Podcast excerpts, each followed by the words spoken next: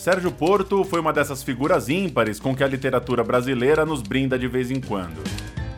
Nascido e criado em Copacabana, ele era parte da geração que mudou os rumos da crônica e a transformou no gênero brasileiro por excelência. Iniciou sua carreira nos anos 40, trabalhando em jornais como Tribuna da Imprensa, Diário Carioca e Última Hora, além das revistas Manchete e Sombra. Mas foi em setembro de 53 que Sérgio deu o salto que o colocaria de vez no panteão dos grandes cronistas brasileiros.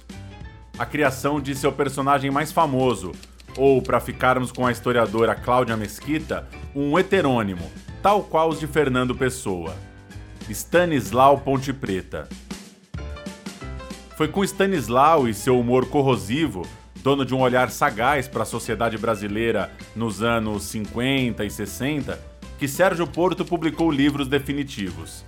O mais famoso deles, Febeapá, o festival de besteira que assola o país, saiu em 66 e teve duas continuações. Mas não foi o único.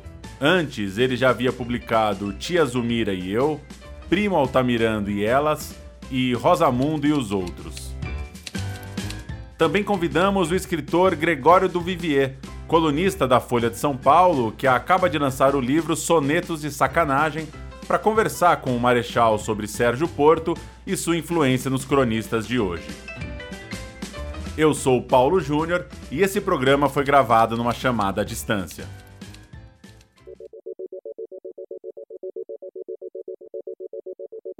Tudo bem, Marechal? Tudo bem, Gregório? Como vão? Tudo ótimo. Pô, você tirou o amor do meu soneto, cara.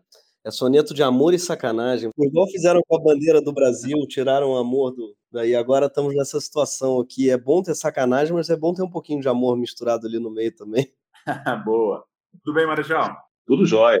É um prazer estar aqui com o Gregório, que é, de certa maneira, não deixa de ser um herdeiro do Stanislau, né? Pô, rapaz, que honra. Não existe elogio maior para mim. Sabe que eu sou fãzaço do, do Stanislau, do Sérgio Porto, claro, e de todos os seus heterônimos, cara, porque tem isso, né? Eu estava lendo, aliás, adorei a coletânea, espetacular, tá aqui comigo do meu lado, a Fina Flor do Stanislau Ponte Preta, e me deparei com um monte de coisa que eu não conhecia, e com um monte de coisa que eu conhecia e adorava e nunca mais tinha relido, cara. Porque tem crônicas dele que são canônicas mesmo, né, do Stanislau, aquela da, da velhinha da motocicleta. Aquilo ali, cara, quando eu tinha 10 anos na escola, eu nunca esqueci e eu não lembrava que era do Stanislau. Eu amei aquilo quando era é, moleque, assim, e depois eu, eu me deparei com ela na sua coisa. Eu falei, claro, aquilo é do Stanislau, cara. Eu tinha esquecido. Aquela é uma crônica perfeita, assim, né? Uma narrativa curta, espetacular, com virada, com ela é engraçada ao longo dela toda, e no final tem uma virada muito bem construída pô, muito, ele é, ele é foda, assim, e tô muito feliz de deparar com essa coletânea. Pois é, continuam ainda com aquele frescor. E, e lembrando que ele escreveu isso para jornais, né? às vezes em cima da, da, das coxas ali, correndo e tal, mas ele tinha essa preocupação, né? Ele tinha essa preocupação. Alguns até, a gente pode até considerar alguns contos, né? Porque ele tem um, desenvolvimento ali, vai levando, dando pistas falsas, coisa e tal, e, e acaba numa, tipo um, um, um, aquele negócio de soneto, né? um fecho de soneto, um fecho de ouro, né? Uma, última frase, assim, que é uma característica de, de contos, geralmente contos de humor, né? e falando de coisas, claro, que estavam que acontecendo ali naquela hora, mas que, que, mas que algumas dessas permanecem. Exatamente. É, uma, é um olhar sobre o costume, né? como que às vezes os, os costumes não mudaram tanto durante esse, esse, tempo todo. Total, mas você falou uma coisa que faz muito sentido mesmo, que a crônica dele, ao contrário dos, acho que dos contemporâneos, né? Você pega os, os amigos mesmo dele, o Paulo Mendes Campos, Rubem Braga, etc. Eles tinham uma crônica talvez um pouco mais, era mais, tinha uma poesia, claro, mas era uma impressão do dia, coisa para passarinho que pousou na janela e tal. E o Stanislau e o Sérgio Porto também, nas crônicas autorais dele, é, tinha uma preocupação muito grande, acho que tinha uma narrativa mesmo e uma preocupação com piada e com fecho. Né? Então, é, tinha, é, era mais narrativa mesmo, acho. Parece mais sketch de humor, quase, não é? Pois é, pois é, exatamente. É, influência dele também ter escrito, talvez, para rádio, né? Sim, total. Depois para televisão, né? Ele, ele vai tudo tudo, tudo aparece ali. Né? Essa história do heterônimo é, é bem curiosa, realmente, porque ele, ele tinha se lançado antes com o próprio nome, Sérgio Porto, tinha feito um livro sobre, sobre jazz, a história do jazz, e, e, e, lançou dois livros com o próprio nome. Né? A Casa Demolida e o outro agora está me escapando. Né? O Homem ao Lado, o Homem ao Lado. O Homem ao Lado, exatamente. Então, e aí era o cronista mais como a gente conhece, né? lírico, falando muito da Copacabana, né? que ele tinha perdido. O, o Sérgio Porto tinha saudade de Copacabana já naquela época. Saudade da Copacabana. imagine, né? imagine.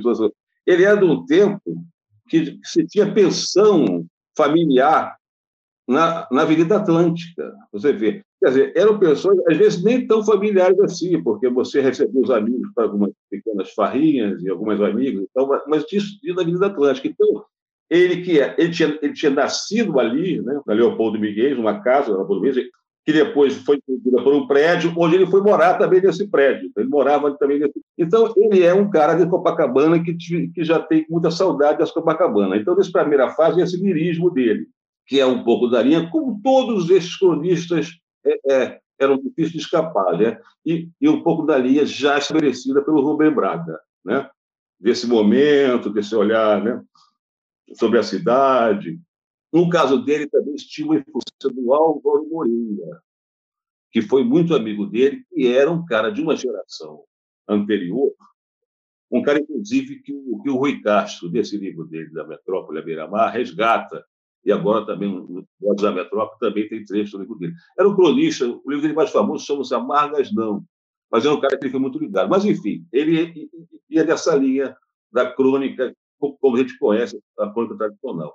Com o Stanislau, não. Né?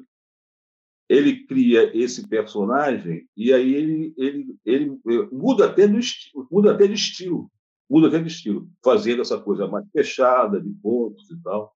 A intenção era é, sacanear os colunistas sociais. Né? É, essa, essa era a, a primeira grande, grande intenção dele. E ele planeja criar esse nome ou é uma coisa que ele brinca e depois começa a levar a sério? Qual é a primeira vez que surge de fato? É, isso é o seguinte: a, quem fez o nome é, uma, é meio uma, uma, uma maluquice, ele não sabe direito como surgiu a, a hora. Né? Teve participação do tio dele, o Lúcio Rangel, né, que também é uma pessoa muito influente na, na, na, na vida dele, que era um cara ligado ao jazz, ao samba mais tradicional. Né? Teve influência também do desenhista e teve uma, uma brincadeira com o nome do, do personagem do Oswald, Serafim Ponte Preta. Acho Ponte Grande, né? Ponte Grande. Né? Eu tinha isso aqui mais, mais anotadinho. Como é que surgiu isso? isso eu acho que na, na introdução eu falo mais detalhadamente sobre isso. Ah. Então, foi uma criação coletiva entendeu? Porque ele, ele tinha percebido que o negócio dele era crônica, naquele momento, escrever crônica, mas ele precisava de um, de um, um diferencial. Olha aqui, é, o, o próprio Rubem Braga tinha dito para ele, Sérgio, seu negócio é crônica. Então não tenta, tenta inventar muito, não. Mas, então, vai faltava esse diferencial. Então, ó, o, o Stanislau nasceu em setembro de 53, na redação do Diário Carioca já trazendo nas fraldas toda a sua reverência. Né? É, na hora de batizar a criança, eu escrevo na apresentação, alguém lembrou, dizem que de novo Rubem Braga, ou pode ter sido o pintor e ilustrador Santa Rosa, o personagem tido do romance de Andrade, Serafim Ponte Grande. É, segundo conta o jornalista Renato Sérgio, que escreveu uma biografia do Pedro Porto, é, de palpite, palpite, Serafim teria passado a Stanislau, por voto de Lúcio Rangel. O Ponte Preto teria sido sugestão do Santa Rosa, e o Preta escolha do próprio Sérgio, que não era racista. e esse personagem, né, que, que, nasce com esse tom rodador, tomou conta do próprio Sérgio Porto. Né? É, é, ele, ele virou um pouco escravo do personagem do Sérgio Porto. Tudo tinha que ser do Sérgio Porto. É o sucesso que ele fez. Um, num livro que saiu agora, é um livro do Sabiás da Crônica, que, que ele está presente, o, o, o, próprio Sérgio explica um pouco o que era na cabeça dele esse heterônimo, provando que é sim heterônimo. Né?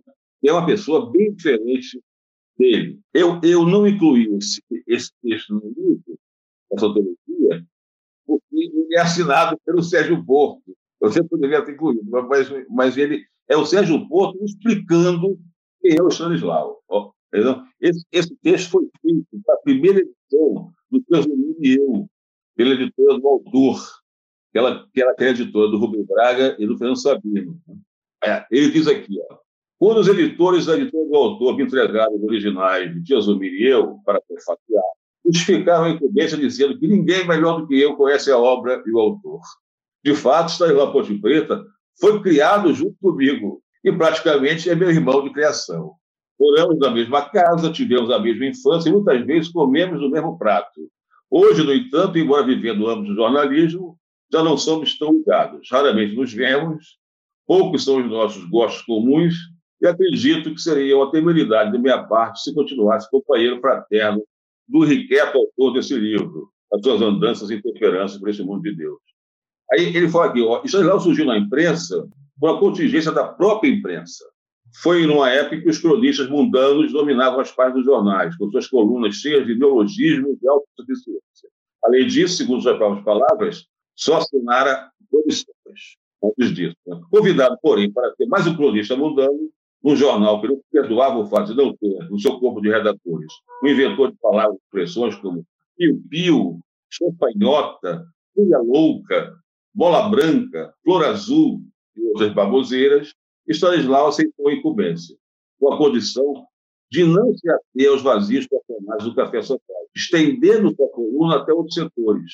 Aí que está, aí que está. Eu acho que ele fez com o Stanislau, que os personagens do, do Stanislau são tantos da Zona Sul, que são aquelas é, praticamente aquelas crianças meio deslumbradas, que vivem no outro mundo, que ele é, ele é alfineta, como personagens da Zona Norte. O próprio clã dos Ponte Preta é todo da Zona Norte. É como se ele, como heterônimo, unisse a cidade. Né? A, a, cidade que já era meio partida nessa época. Quer dizer, a tia Zumira é da Boca do Mato, Volta Miranda é da Boca do Mato, entendeu? Que é o que o Boca do Mato, inclusive, que é um bairro que desapareceu. Era um bairro ali no, perto do Meia e que foi engolido pela população imobiliária que virou tudo grande Meia, né? Então, eu, o personagem junta a, a, a Zona Sul e a, Zona Norte. Né? Não sei se vocês veem assim também. Perfeito. Eu gosto muito dessa curiosidade dele, que é o fato dele ser um, dele ter criado um heterônimo que, por sua vez, tinha heterônimos, não é? Então a tia Zulmira ela é um heterônimo do heterônimo. É, é. Ela é uma criação do Stanislau, que é uma criação dele. Então, é, é bonito isso, assim, você vê, ele realmente criou um universo de pessoas que parece que existem no nosso inconsciente coletivo, não é mesmo que a gente leu? A Tezumira é outra pessoa também, que, que fala, fala pela voz dele, né? Exatamente, Tezumira tem uma voz, uma personalidade, Primo Altamirando, eles têm, é, cada um tem mesmo um modo de pensar e de dizer, e tem coisas que só cabem na boca de cada um deles, né? E é muito complexo, né? ele criou um universo, um meta, para falar uma palavra da moda, né? ele criou um metaverso. Ele criou ali um universo no qual tem uma constelação de personagens e, e que são muito, cara, outro dia tava numa reunião de família, minha mãe começou a cantar o, assim, ah, isso daí, eu falei que tava em Diamantina, ela falou, foi em Diamantina, aqui nasceu o JK, começou a cantar o Samba do Crioulo Doido. Minha tia se juntou, minha avó e a outra, todo mundo sabia de cor as gerações das tias para cima a tia, a avó, a avô, a avó, marido da minha mãe, todo mundo começou a cantar junto. E era um negócio que eu, eu já tinha ouvido em algum lugar, mas na minha geração já não é tão popular. Eu conhecia o refrão maravilhoso que é, é e foi proclamada a escravidão, que é genial, né? Assim, é um resumo do Brasil. É, e foi proclamada a escravidão, aquele, aquele. Então já tinha ouvido várias partes, mas o samba inteiro, quando eu vi, era um negócio que uniu o Brasil, assim, todo mundo sabia de cor aquilo. Então ele fez um humor super crítico, ácido político, com uma penetração popular que acho que nenhum humorista teve. Talvez acho que ele teve mais do que Milor, mais do que Barão de Tararé, mais do que qualquer um. Assim, ele conseguiu mesmo penetrar no inconsciente brasileiro, assim, a ponto de uma família hoje, 50 anos depois, inteira recitar, é, declamar de cor o seu samba completamente anárquico, inclusive, né? Porque tinha esse humor anárquico. O samba do Crioulo Doido é uma peça anárquica. Assim. Deixa eu me lembro aqui. Não, eu, eu, não sou cantor, né, mas posso cantar aqui, por favor. Entendeu? É Joaquim José da Silva Xavier morreu aos 21 de abril. Não, esse, esse é o do Império Serrano, né? Esse é o do Império Serrano. O dele é começa com em diamante. É, é. Ali Paulinho virou trem, e Dom Pedro é uma estação também. Oh, oh, oh, o trem está atrasado, já passou. Oh, oh, oh, o trem está atrasado, já passou. Cara, o, trem, o trem está atrasado, já passou, é maravilhoso.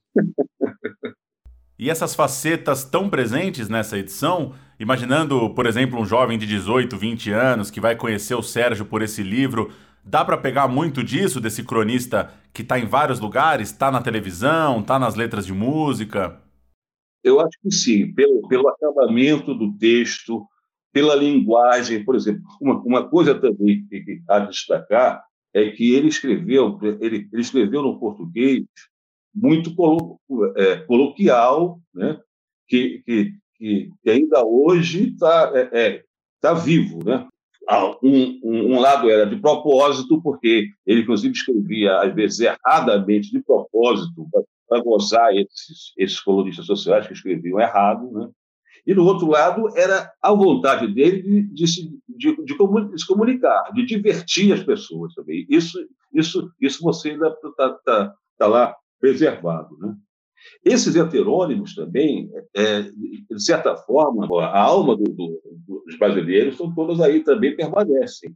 Né? Por exemplo, você tem a, a própria tia Zubida, que a gente já falou, que seria aquela patriarca, né? a pessoa mais sábia e tal, que criou muitas das, das frases dele, uma das frases das máximas da tia Zumira, que também ficaram, né? que também ficaram. É, é, por exemplo, umas frases dela. Né? Entre as três melhores coisas da vida, comer está em segundo lugar e dormir em terceiro. O amor é eterno. Nós é que estamos sempre a transferir para outra repartição. É, imbecil não tem tédio. Esse, esse, essa é pessoal, né? Tem outras que eu, eu vejo um paralelo dele muito forte, claro, com o Milor é óbvio, né? Porque eles eram, inclusive, amigos, irmãos tal, mas uh, muito forte também com o Nelson Rodrigues. É. Né, embora Nelson fosse um trágico e o, o Sérgio Porto não fosse um humorista e um cínico, cara, em vários momentos, por exemplo, na, na no talento para frases lapidares, né, e também no tipo de crônica, no Amor à Copacabana, tinha uma coisa geográfica mesmo dos dois em comum, né, que eu vejo muito Nelson, a vida como ela é em alguns momentos, tal. As cariocas que ele escreveu podia ser uma Nelson, né? Eu concordo, eu concordo com você. Para usar até uma frase do Nelson, ele, ele poderia ser o anti-Nelson Rodrigues, né? antíteses Nelson Rodrigues, mas no mesmo, mas no mesmo bolo, né? Mas no mesmo bolo. Perfeito. Os personagens que ele cria, né, esses personagens também têm muito forte no subúrbio, tem ligação com o Nelson. Né? Você vê que o, que o, o Primo Altamirando é uma, é uma caricatura do malandro, é um, é um, é um, é um, e que não esconde também uma, sua, uma, uma identidade um pouco machista, né? que, ele, que ele mostra e, ao mesmo tempo, denuncia. Né? Você tem o Rosamundo como aquele cara ingênuo, né? É o, é o que você podia comparar com, com o cara enganado do Nelson Rodrigues, né? aquele, aquele eterno enganado do Nelson Rodrigues. Né? Tem, agora, tem um personagem que é o Bonifácio, que esse fica esse está atualíssimo, que é o, o, o, patriota de ocasião, né? que a gente está vendo aí, muitos deles aí. Né? Perfeito. Agora, eu concordo, eu concordo com esse paralelo com, com, com o Nelson, e com outros autores. Por exemplo, quando, quando o, o, o Sérgio, é, entre aspas, enjoa do Stanislau, né, ele parte para o livro que você citou, o, o As Cariocas, que são é, contos longos, novelas, e que ele ali é, é parece que estava tá, seguindo outro, tentando seguir um outro caminho, né? que seria uma, uma, uma coisa que eu, que eu concordo, ligado um pouco ao que o Nelson fazia, mas também naquela linha do, do romance carioca, picaresco, né, de, de Manuel Antônio da Almeida, né, o próprio Lima Barreto, né, hum. e tem umas peças ali muito bem construídas também, desse labor de, de, de, formatar, de fechar as coisas. um, algumas delas também saíram como argumentos de cinema. Mas você tem uma você tem uma peça que é, uma, que é mais forte, que é a Currada de Madureira, por exemplo, que faz denúncia de, de corrupção na polícia, que faz denúncia de violência contra a mulher, temas atualíssimos, né? Sim. E tem uma, brutal, uma brutalidade que até antecipa um pouco o que o Rubem Fonseca quer fazer. Né? Infelizmente, ele não. não ele, ele, você sabe que ele fez. Ele, ele não pôde prosseguir nesse, nesse caminho que parece que ele tinha traçado, de virar um escritor, entre aspas, mais sério. Né? Ele morreu cedo, prematuramente. Agora, ele tinha. Você sabe que ele tinha uma outra daquelas novelas que ele não publicou, chamada Garota de Ipanema? Anterior à Garota. É, a Garota de Ipanema, que ele não está nesse livro, não está nesse livro, mas que é uma. Eu acho que ele fez bem em tirar, porque a, a música do Agostinho, eu acho que ele aproveitou, fez uma coisa com a música. E a Garota de Ipanema muito, muito antiga. Ah, tá, é posterior à música. Entendi. É, é uma, uma Garota de Ipanema que ele que perde a virgindade ali pela lagoa, um negócio meio assim, meio trágico. Eu acho que ele fez bem em tirar. Sim. E tinha um romance que ele estava escrevendo, né? Ah, é? Não sabia. O, o famoso é, um romance que ele deixou alguns capítulos, o romance da Acabado, que era O Transplante, que era uma coisa que também falava dele, porque ele, é, tinha, ele já tinha tido quatro peripatos no coração, né? tinha esse problema do coração grave, e na época você começava a falar do famoso transplante do coração, né? Hum. que também não deu tempo para ele fazer. Porra, não deu tempo. Cara, isso é uma coisa que eu ia te perguntar também, Álvaro, o que, que você acha? Porque o, o Milot, a frase bonita, aliás, diz, o dia, como é que é? O dia só tem 24 horas e a vida, como ficou provada, apenas, 20, apenas 44 anos. Ele dizia o Milot sobre a morte precoce né, do, do Sérgio. É muito precoce mesmo, 44 anos o cara morrer do coração. E ele foi, ele teve uma tentativa de envenenamento, não é? Uh, eu queria saber o que, que você acha disso, porque é, você acha que pode ter tido uma ligação, ou essa tentativa de envenenamento foi real? Porque, para quem não sabe, ele estava no teatro, provou um café com gosto estranhíssimo e foi parar no hospital, em plena ditadura militar. É, e foi internado, quase morreu, e morreu pouco tempo depois do coração. Yeah. É. Você acha que pode ter a ver? Ele é uma hipótese que nenhum desses biógrafos dele, e eu também não, não li nada, não achei nada que se comprove, mas né, é, é, é uma coisa que fica no ar. Né? Ele passou mal, né? é, é, é fato. Né? O que acontece é o seguinte: o, o, o, muito da notoriedade da época do Sérgio Porto era justamente por essa atuação mais política dele. Né? Note-se, note que ele, ele não nunca ele era um democrata daquele clássico, entendeu? Era era ter um sujeito que, que, se você for pensar um pouco, era um conservador, mas um conservador não como esse que se diz conservador hoje em dia, um conservador como se achava na época, um sujeito mais liberal, mas também não como esse liberal da agora, né? Era um sujeito conservador no sentido de que ele, por exemplo, detestava o iê, e, e, o, e o tropicalismo, por exemplo. O negócio dele era música, é, samba, que não usava a expressão de raiz, mas era um samba tradicional. O jazz até New Orleans, passou daí ele não gostava, entendeu? Era um sujeito que andava de smoking, né, porque ele era também conhecido da noite, né, Copacabana. Era um sujeito que foi durante muito tempo funcionário do, do Banco do Brasil, né? É, era, era um sujeito que certamente abria o, o, o carro para a sua companheira, que queria pagar a conta. Mas quando vem, quando vem a ditadura, ele, ele é, não, isso não posso, não posso aceitar calado um troço desse. Né? É. E olha que ele pega e ele, ele morre antes do AI-5. Quer dizer, não foi, não, não foi o momento mais, mais perverso do regime, entendeu? Ele morre antes do AI-5.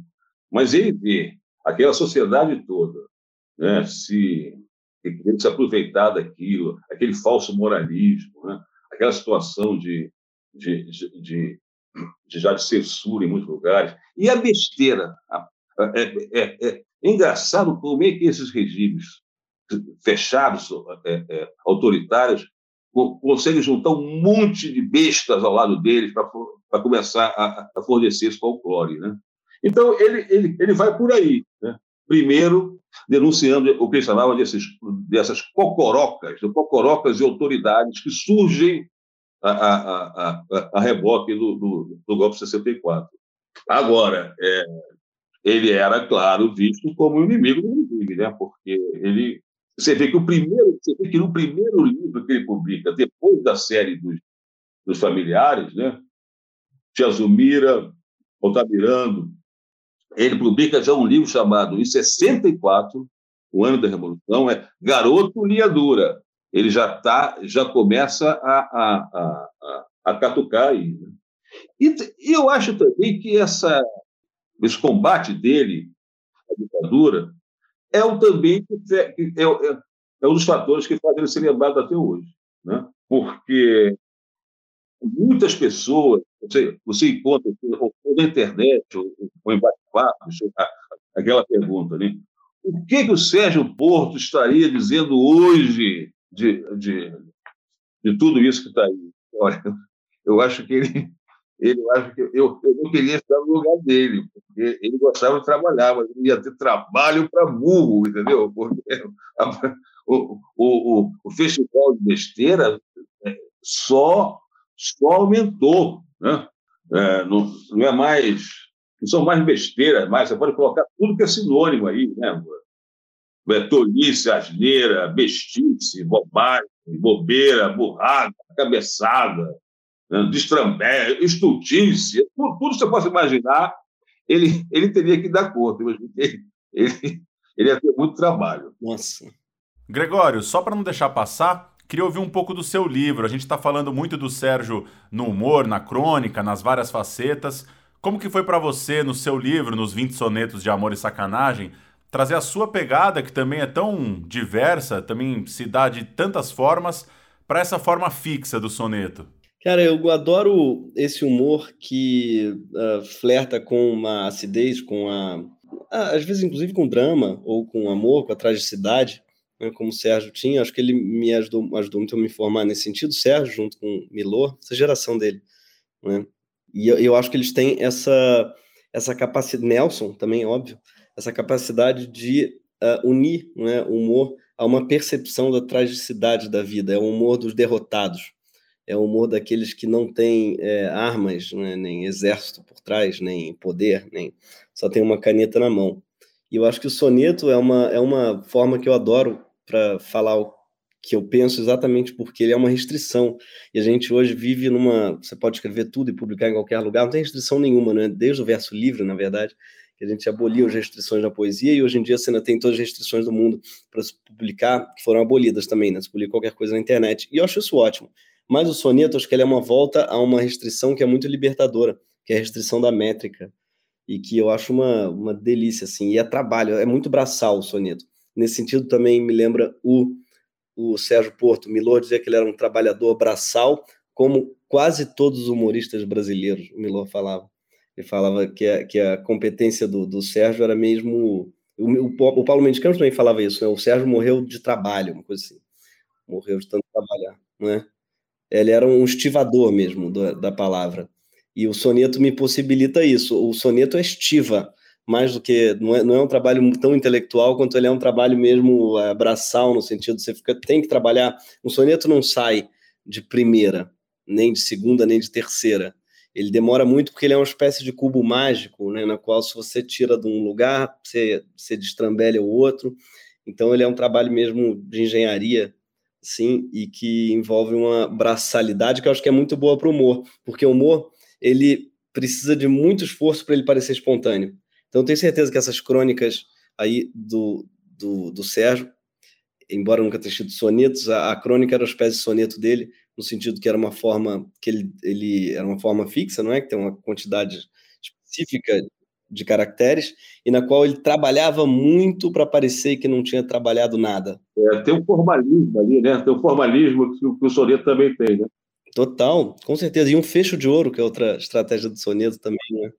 É, as crônicas dele não terminam é, líricas somente ou poéticas, elas terminam mesmo com um fecho, muitas vezes ressignificando a crônica inteira como uma anedota, por exemplo, uma estrutura meio de anedota, mas também a estrutura do soneto, que parece com anedota nesse sentido. Você tem que construir argumentativamente uma ideia para depois quebrar ela no final. É, tem, um, um, tem um que eu adoro dele, bem cômico mesmo. É, uma, é quase um meme, que é a Fábula dos Leões. Os leões, né, que jantam. É, um, um leão vai para a cidade, outro vai para a selva e só sobrevive o que está na cidade, que ele sobrevive à base de funcionários públicos. No final, ele revela que ele ficou comendo funcionário público e ninguém percebia, ninguém dava por falta. É, essa estrutura meio fabular né, é, é, uma coisa que ele trabalha muito bem e que eu acho que é, é muito difícil, muito árduo mesmo, não é qualquer um, embora pareça muito simples. Então, para mim, a grande ciência do Sérgio Porto é tratar a besteira com uma ciência e um cuidado e um trabalho mesmo de estivador, um trabalho que não é somente uh, intelectual, lúdico, brincalhão, assim, mas não, ele, tra ele trata a brincadeira como uma coisa muito séria. E acho que esse é o grande dilema do humorista, né? Por isso que ele é uma espécie de humorista dos humoristas, como, como do próprio Milô, né? Talvez fosse o preferido do Milô. E, e, então ele é, ele, é, ele é uma espécie de. Ele, ele, claro, nos anos 50 e 60 teve uma penetração popular, como eu falei, muito grande, todo mundo sabia de cor, o samba, todo mundo sabia de cor, adorava as crônicas ele lia, e hoje talvez ele tenha virado um segredo de humoristas e de entendedores de cultura é, humorística e carioca, assim, e eu não sei se ele continua na mesma, com a mesma presença no, nos livros didáticos, por exemplo. Torço para que continue, porque eu acho que as crônicas dele são uma grande introdução à literatura, foi uma grande é, isca mesmo para o jovem morder, e quando vê, ele está apaixonado pela narrativa escrita, por serem curtas, por serem humorísticas. Né? Então eu torço para que ele continue, continue na mesma presença dos livros didáticos, porque foi ele, ele foi responsável na minha vida por me fisgar para a literatura e para o humor.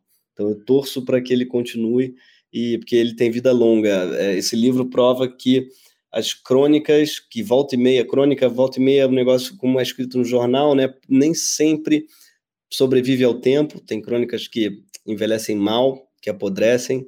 Enfim, digo isso como cronista, tá? Que viu muitas crônicas. Toda vez que eu vou reler para fazer um livro, uma coisa assim, eu vejo que ih, metade envelheceu mal, a beça, estragou, mofou né, como um abacate, assim, que tem uma vida útil de poucas horas o abacate, ele ou está muito verde ou está muito maduro, e a crônica é meio assim. As dele não, são mais como vinho as crônicas dele, elas continuam, assim, tipo, impecáveis, cara.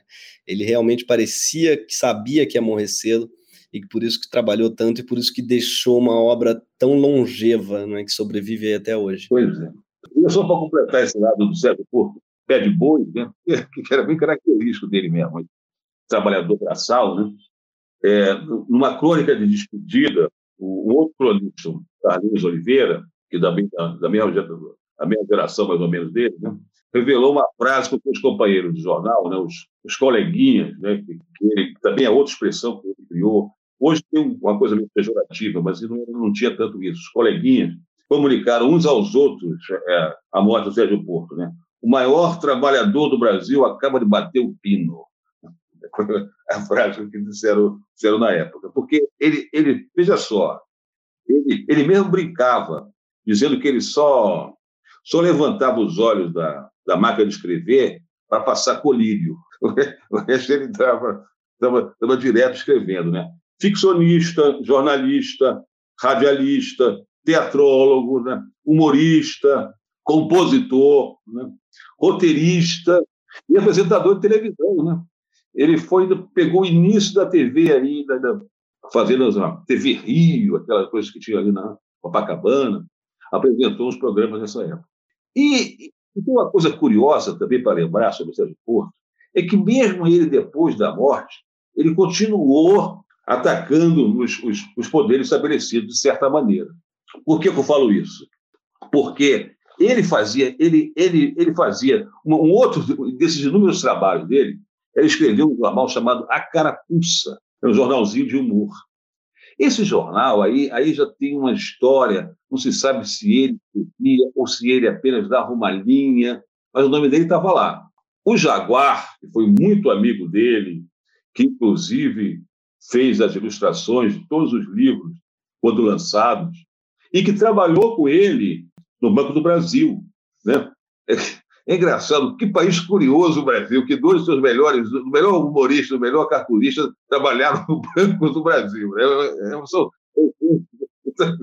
são coisas do Brasil. Mas, enfim, o Jaguar conta que tinha um cara que imitava o estilo dele e fazia o negócio. Eu aí não sei se imitar o estilo do Sérgio Porto não, não, era brincadeira, mas tem, o Jaguar conta essa história. Mas, enfim, o jornal, ele morre e não tinha mais como ele, ele, ele dirigir o jornal. E o que acontece? O dono desse jornal procura quem? Procura o Tarso de Castro para continuar fazendo o, o jornal, esse jornal chamado Uma Carapuça. E o Tarso de Castro fala assim: olha, o Carapuça não, o Carapuça é um negócio do Sérgio, Parará, a gente ele morreu, acho que não vai continuar. Eu tenho uma ideia, eu quero fazer um outro jornal. Você entra, banca com o negócio do dinheiro. Era o Pasquim, porra. Era o Pasquim, que, de certa forma, eu, nasceu, nasceu pelas mãos do, do, do Sérgio Porto. Né? e que sempre teve o Sérgio Porto, o Pasquim teve o Sérgio Porto como um, um certo de santo protetor né, um, dele assim, naquela época, e que e queria pegar, sabendo que o Sérgio Porto estaria, se estivesse vivo, na trincheira com eles no, durante, a, durante o, o, momento mais duro do, do regime militar. Né. Enfim, são historietas. Maravilha! Para a gente fechar, e já agradecendo demais o papo, que foi ótimo, queria ouvir de vocês alguma sugestão de caminho ou uma não sugestão para quem vai se perder em Sérgio Porto e Stanislau Ponte Preta agora. E aproveitando no caso do Álvaro, que é o organizador do livro, pedir para dar um panorama, dizer se ficou muita coisa de fora e o que um novo leitor de Sérgio Porto pode buscar a partir de agora. O cara que, que pegar esse, vamos, vamos dizer que esse aqui seja uma porta de entrada, né? Acho que para você, se você não, não conhece ele. Então, eu tenho aqui no índice, no sumário, eu indico todos os livros, que, se você quiser, se gostar de aprofundar, né? O Tia Zumira e eu, né? do, o Primo Altamirano e elas, o Rosamundo e os outros, o, o Garoto Minha Dura e os três livros do FEBEAPAR. Quer dizer, uma grande produção. Ele escreveu bastante para o programa, entendeu? Então, você que se quiser. Claro que ficou muita coisa boa de fora. E nesse aqui, eu, eu, eu procurei juntar mais essa crônica mais fechada, essa que, que ele pega o costume, acho que tem uma pegada mais de corpo, mas tem muita coisa que ficou de fora. Esse, o Stanislau. Agora, você não, também não pode deixar de esquecer o Sérgio Porto, as crônicas dos primeiros livros, do, aquele lirismo, e, e, e, os, e, as cariocas. Eu, eu, também, eu acho que é um escritor que você ainda não descobriu a descobrir. Olha, é, de, de, todos esses textos aqui, não sei se tem tempo, tem um que é meio curtinho, tem a ver com o nosso momento, chama-se Militarização é o, é o título da, do texto. Enfim, sonhou a noite inteira, pesadelos tremendos, pesadelo com dragão, caído em abismos profundos, estas bossas. Bem que a mulher avisou que não devia comer salsicha no jantar. Se havia duas coisas que não combinavam, era salsicha e seu estômago. Quando comia salsicha no almoço, sentia que era extinta, passava o dia inteiro no estômago. Agora vocês façam uma ideia do que acontecia quando comia salsicha e ia dormir. O pesadelo vinha um atrás do outro, acordava suado a tremer de medo. Era obrigado a levantar-se várias vezes durante a noite, tomar antiácidos. Desta vez a salsicha levou a um estranho sonho. Talvez ande muito preocupado com a revolução, não sei. O fato é que, depois de uma das muitas vezes que se levantou agitado, tornou a deitar e dormiu para sonhar que não havia mais emprego civil no país. Eram todos militares, os chefes de serviço das repartições, os presidentes da autarquia, os ocupantes de cargos públicos. Mas isto era o de menos. E seu pesadelo percebia que todos eram militares. A orquestra da boate era uma banda militar, o porteiro do restaurante era um general, o, o homem do elevador era um capitão, e assim por diante. De repente, mesmo dormindo, deu uma gargalhada. A mulher sacudiu para acordar, pensando que ele tinha ficado maluco. Acordou e contou o estranho sonho à mulher. Todo mundo era militar, explicou ele, ainda estremunhado. Mas você riu de quê? quis saber a mulher. É que no sonho eu passei em frente a uma boate e tinha um cartaz na porta escrito: Hoje sensacional striptease com o Major Pereira. Perfeito. Muito bom. Perfeito, cara. É isso, olha só, o cara deu, ele atirou lá atrás né, e acertou e acertou hoje. É espetacular, cara. E acho que isso daí diz tudo. Vou nem falar muito, não. Só dizer que essa crônica ele leu já diz tudo sobre a atualidade do, do Stanislau. E dizer que é, que é um ótimo presente, por exemplo, para você que está querendo despertar o gosto na leitura né, que é uma coisa que falam tanto, formar leitores. Né? Eu acho que é o grande problema. Fala-se muito que o brasileiro não lê, não lê, não lê. E eu acho que tem, tem muita verdade nisso, claro, mas tem muita culpa, às vezes, também, não da literatura em si, nossa, que é, tem muitos livros que são acolhedores, mas às vezes de uma falta de, de uma escolha ruim na obra que você dá de cara, sabe? Eu acho que você dá de cara um Guimarães Rosa para um moleque de 15 anos vai ser complexo, vai ser complicado. As crônicas, os contos até que não do Guimarães. Mas eu, por exemplo, li o Zé de Alencar com 12 anos, achava aquilo um saco, 11 anos de idade. Tava, achava que literatura era aquilo, aquela coisa de peri, aquela coisa barroca de um trilhão de adjetivos. Pra, enfim, eu acho que às vezes assusta e afasta. E o Stanislau é o contrário disso, é uma literatura que traz o leitor para junto, que não tem, é, que ri de si mesmo, ri de tudo e sobretudo de si mesmo. Então, queria é, lembrar disso, assim, você que tem aquele filho, sobrinho, primo, neto, o que for, você está querendo despertar o gosto nele pela leitura, o Stanislau é uma ótima porta de entrada para outras drogas mais pesadas no futuro. Legal demais. Valeu, gente. Muito obrigado pelo papo. Muito bom para acompanhar o lançamento do livro. E a gente se vê numa próxima. Valeu demais.